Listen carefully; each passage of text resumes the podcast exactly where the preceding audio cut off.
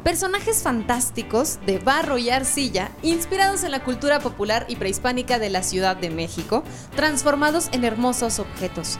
Por ejemplo, aretes, tazas, platos y algo más. Acompáñenos a conocer el día de hoy un proyecto que busca rescatar estas técnicas tradicionales de trabajar el barro, pero con un toque bastante moderno al estilo de la Ciudad de México.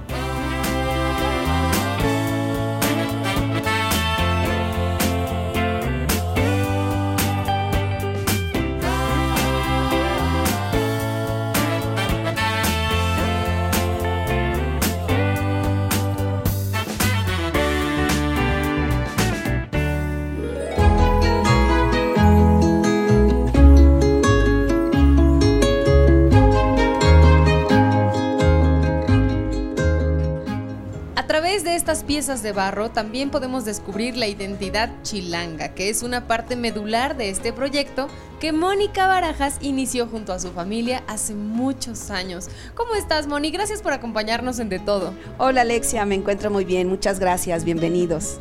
Cuéntanos cómo, cómo te sumergiste en esta aventura del barro y dejar que finalmente, bueno, se convirtiera en la parte más importante de tu vida como una actividad eh, lúdica o de entretenimiento, llegué al acercamiento de, la, de, lo que es el barro. Me gusta también toda la parte prehispánica, entonces se hizo esa combinación de el barro por todo lo que hay este, prehispánicamente con este material y de ahí fue que empecé a tomar pequeños talleres libres, contar historias a través de las piezas de barro, que ha sido todo una trayectoria. Entonces manejamos eh, diferentes líneas eh, líneas temáticas que sí se pueden ir repitiendo, pero pues como son hechas a mano, aunque se, se repitan, pues nunca van a quedar igual. Y trabajamos otro tipo de piezas que ya son para exposiciones, concursos o ediciones limitadas. Iniciamos haciendo eh, principalmente piezas decorativas, pero afortunadamente con el tiempo empezamos a meter piezas que tienen que ver ya con uso, son utilitarias tanto para los alimentos, para pues nuestro cuerpo, que son aretes, pulseras, collares, imanes, relojes, muchas otras cosas más que tienen otro uso diferente al utilitario. ¿Cómo ha cambiado con el tiempo las figuras que hacían en un principio a las figuras que hacen en la actualidad? Nosotros, bueno, empezamos con lo básico en los talleres y trabajamos con barro de forma natural, barro rojizo principalmente.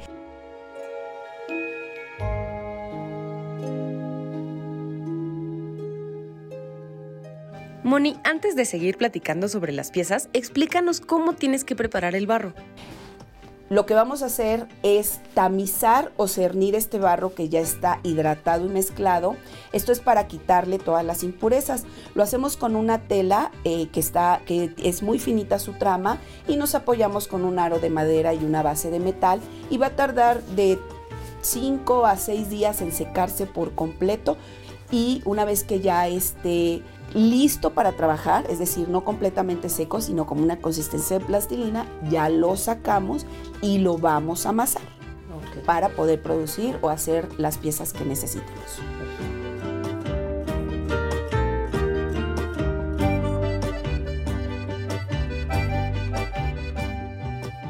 Ahora ya viene la parte del amasado lo que va a hacer es que las partículas del barro, bueno, se vayan integrando. Lo importante es que una vez que esté amasado, eh, le pasamos un, un hilo para ver que no tenga burbujas. Eso también puede hacer que la pieza se pueda llegar a reventar durante la cocción y ya lo tenemos listo para trabajarlo.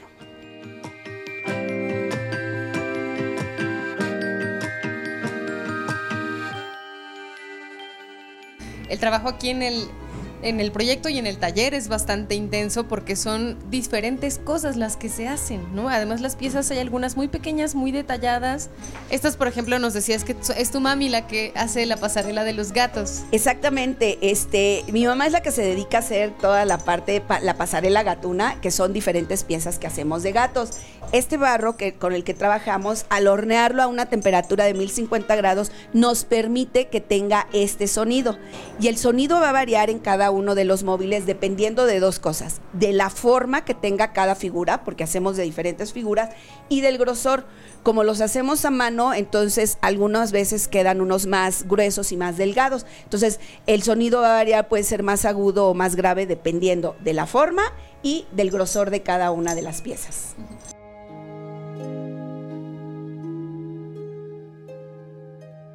¿Cómo fabrican los móviles en el taller?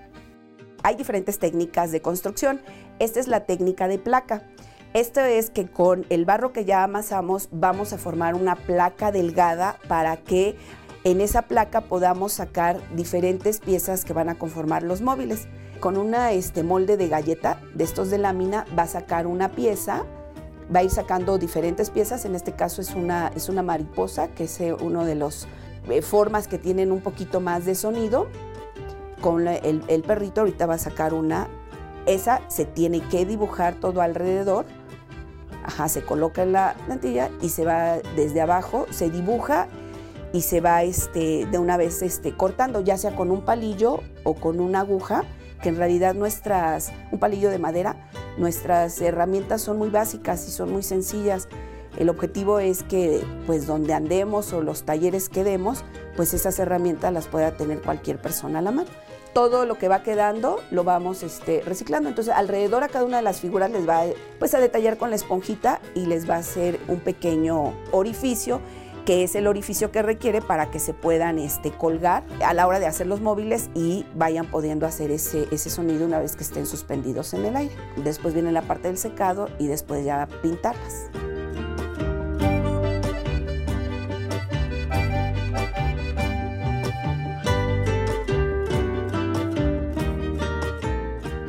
Ahorita Claudia ya lo que va a hacer es eh, pintar las piezas que ya están secas con los engobes. Los engobes son pinturas que nosotros mismos realizamos, son pinturas que se hacen con el mismo barro y con óxidos minerales. Eh, lo que está haciendo es aplicando, se le tiene que aplicar al menos dos capas a cada una de las piezas. Entonces cada pieza se va pintando a mano y, se van generando tonalidades distintas con un mismo color.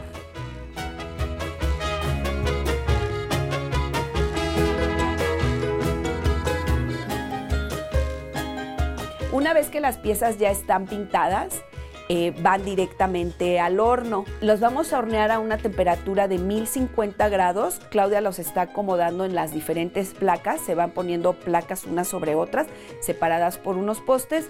Son aproximadamente de 5 a 7 horas, dependiendo la cantidad de piezas que metamos todo el tiempo que, tiene que este, hornearse para que llegue a esa temperatura. Eso es lo que vamos haciendo.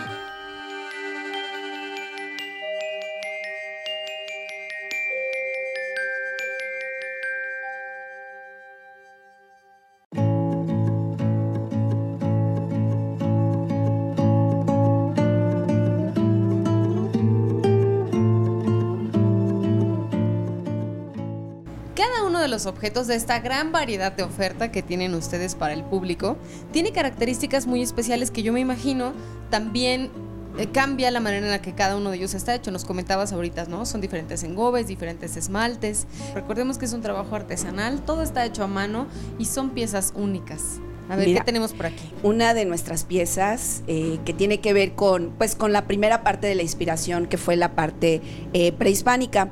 Este es un zompantli o altar de cráneos. Es la representación de un ritual que se hacía antiguamente en el Valle de México, principalmente, bueno, nosotros conocemos a los mexicas o aztecas, aunque viene de otras culturas, que es cuando estos guerreros conquistaban alguna población, algún pueblo, pues capturaban determinados personajes y le cortaban la cabeza. Lo colocaban en empalizada en esta forma y esto más que nada era para infundir temor o respeto hacia los demás este, pueblos conquistados o lugares conquistados.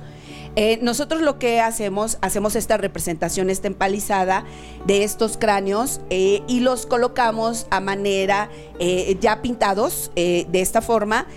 Tenemos este son pantli de 6, pero hacemos diferentes son pantlis con lentes, con audífonos, o sea, los vamos reinterpretando. Eso es lo que nosotros hacemos. No reproducciones, sino reinterpretamos. Moni, ¿cómo hacen los zompantli? Ahorita vamos a ver una técnica diferente, que es la técnica con molde de forja. Es igual moldes de yeso cerámico, pero eh, nos va a permitir hacer un volumen a través de dos piezas. Y lo que vamos a hacer es que en una, en una primera parte vamos a introducir el barro, presionamos para que se quede la forma que viene ya en este molde, que ya hicimos previamente, y el, yeso cerámico como va deshidratando, entonces lo que nos permite es sacar la pieza. Es, es una parte.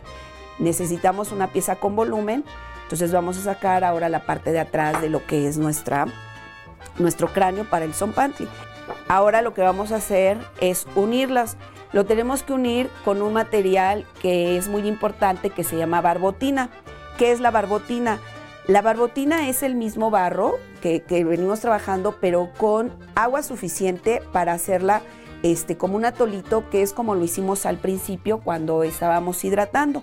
Para poner la barbotina es importante también darle textura para que no se resbale. Entonces hacemos estas rayitas para que a la hora que los unamos peguen mejor. Ya que le pusimos de ambas partes, pegamos, se quita el exceso, hacemos un pequeño canalito todo alrededor y le vamos a poner una cuerdita de barro. Es que va a reforzar que no se llegue a desprender esta, eh, nuestras dos piezas que unimos. Y eso, bueno, también para ir generando mayor este, fuerza en la, en, la unión y, y como les comento, no se separe. Una vez que tenemos nuestro cráneo, ya con la esponja terminamos de hacer el trabajo de la unión. La esponja nos permite tanto hidratar como alisar y que nos vaya quedando mejor. Vamos a hidratar nuestro lápiz de madera y vamos a introducirlo. Tiene que entrar y salir por el otro lado y nos va a quedar ya nuestro son pantli para que una vez que esté seco podamos pintar y posteriormente ya poderlo armar en su, en su base de madera. Entonces así va quedando cada uno de nuestros cráneos.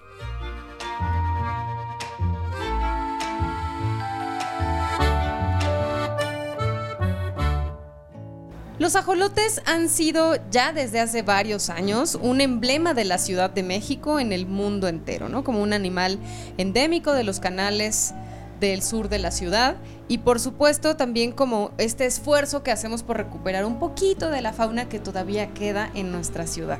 Nosotros hicimos una pieza que fuera fácil de transportar, que tuviera este sentido tanto del lugar y por supuesto esta connotación histórica eh, que es un animal este, prehispánico. A partir de bueno de este ajolote empezamos a desarrollar otro tipo de piezas con el mismo tema de los, de los ajolotes como son las macetas ajolotes también, que nos ha permitido bueno tener esta línea que la gente se identifica mucho por ser de Tláhuac o de la Ciudad de México.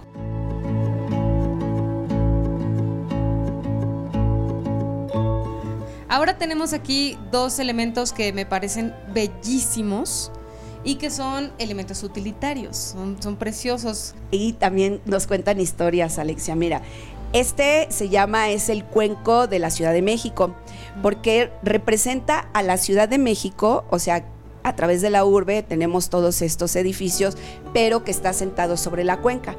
Y esta parte de atrás, estos pequeños círculos representan unos ojos estelares. Así es como prehispánicamente se representan este, las, las estrellas. Entonces es todo, bueno, un contexto que tiene este cuenco de la cuenca de la Ciudad de México. Y ese vaso que tienes, Alexia, se llama, es el vaso Metzli. Metzli en náhuatl es luna y representa el conejo en la luna y están esmaltados, esas ya tienen otra técnica que es de, de esmalte, se hornea dos veces la pieza para lograr esta técnica.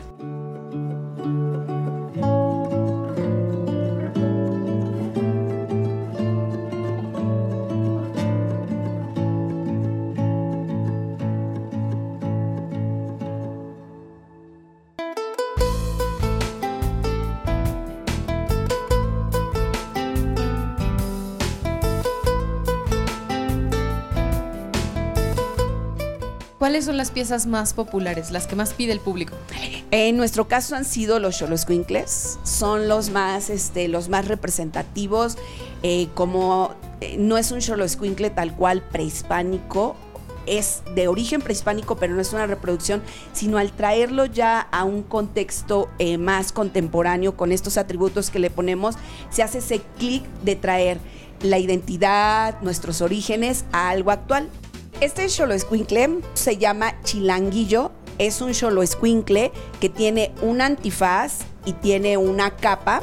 Esta capa también es de barro y lo que va a representar pues es esta, este trajín de la ciudad que viene y va y que va a tener parte este, dentro de lo que es... Eh, pues uno de los deportes más importantes de la lucha libre y mezclar esta cuestión de nuestros orígenes con toda la parte eh, actual que se lleva a cabo aquí en la Ciudad de México. Y por eso se llama Chilanguillo, le pusimos así.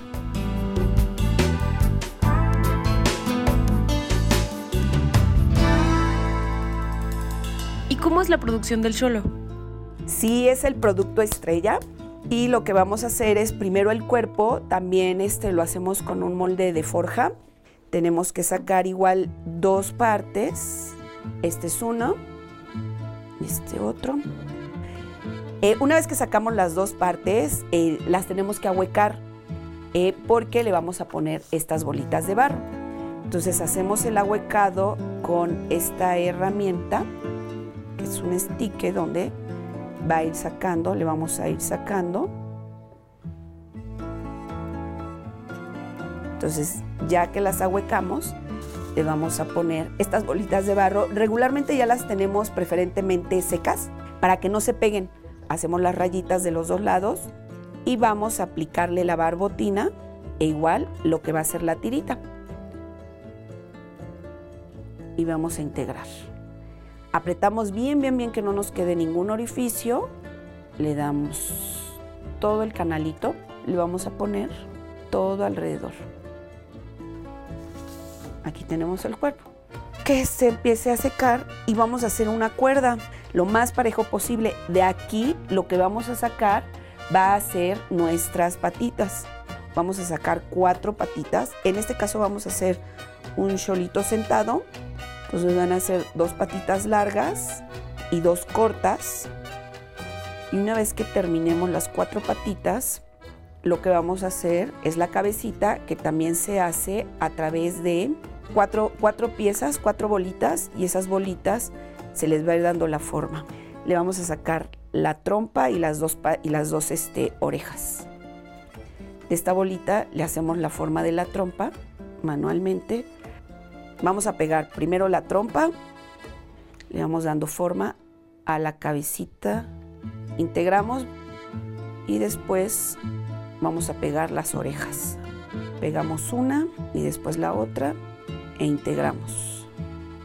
Todo lo vamos a integrar al cuerpo que ya tenemos de detalle. Entonces ya tenemos el cuerpo, la cabeza y ahora van las patas y las vamos a pegar. Pegamos la primera y después la segunda. Integramos y nos vamos a ir con las de los lados. Y viene la parte de él, se le llaman incisiones, que es marcar lo que va a ser ya la, las facciones de la cara, que hacemos una, primero marcamos la boca, después esto nosotros se lo hacemos aquí en medio, le marcamos los ojos, y hacemos la colita con un pequeño pedazo de barro. Integramos bien y marcamos las patitas también. Entonces, una vez que está así terminado, van a tener que pasar como unos tres o cuatro días en que se seque.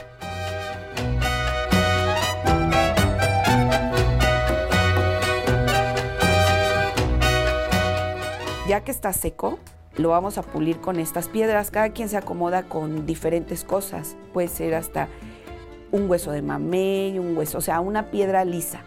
Le estamos echando un poquito de agua para hidratarlo, en realidad, este, para que corra, en este caso los, los cuarzos que tenemos aquí.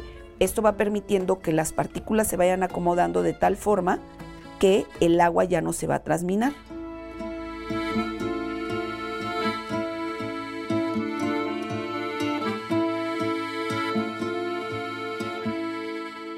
Aquí tenemos ahora un Quetzalcoatl, pero es una combinación de materiales.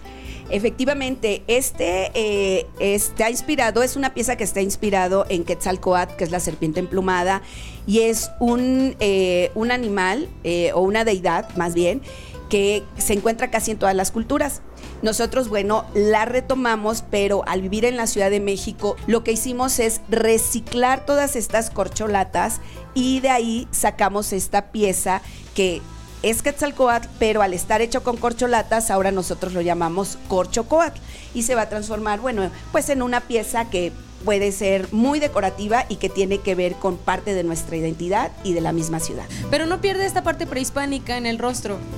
Sí, eh, el rostro lo conservamos inspirándonos efectivamente en Quetzalcoatl, tanto el rostro como la parte de la, de la cola son piezas de barro y eso sigue conservando, bueno, la parte este, del material con el que nosotros trabajamos, decorado con los, con los engobes. Y, y en, pensando en esto, es que también hay una especie de juguetes, ¿se podría decir que son juguetes? Sí, mira, manejamos un tipo de piezas que les damos un movimiento, que son piezas lúdicas, como este perrito con ruedas o cholito con ruedas rueda muy bien. Nos basamos también en piezas prehispánicas eh, que se han encontrado con, la, con ruedas. Sin embargo, prehispánicamente no se ha asegurado que sean específicamente tal cual juguetes, porque se han encontrado más bien dentro de las ofrendas, y nosotros los transformamos, sí en pequeños, les llamamos sí juguetes, pero son juguetes que si no existiera todavía el plástico, pues sería con lo que tendrían que jugar los niños, ¿no? Nosotros, bueno, aquí ya tenemos una pieza terminada, sí que rueda y que va a jugar, pero a lo mejor ya más bien son para, pues, de colección, para adultos y para tenerlo o enseñarle a los niños, pues que en realidad, ¿no? Pues que con eso era con lo que se, se, jugaba, ¿no? Sí, pero funciona perfecto. Ajá, rueda, muy, bien. Moni, qué cosas tan extraordinarias hacen las manos de todas las personas que trabajan en este proyecto, que como mencionamos, desde el 2009 ya se configuró como tal, dándole también identidad, mostrando y compartiendo la identidad propia de la Ciudad de México. Muchísimas gracias. Gracias a ti, eh, aquí los esperamos. Bueno, eh, Arzolique, la tienda la tenemos en en la colonia Álamos, en Xola 1961, local 2, a unas cuantas cuadras de lo que era la Secretaría de Comunicaciones y Transportes. Cuando gusten, aquí los esperamos.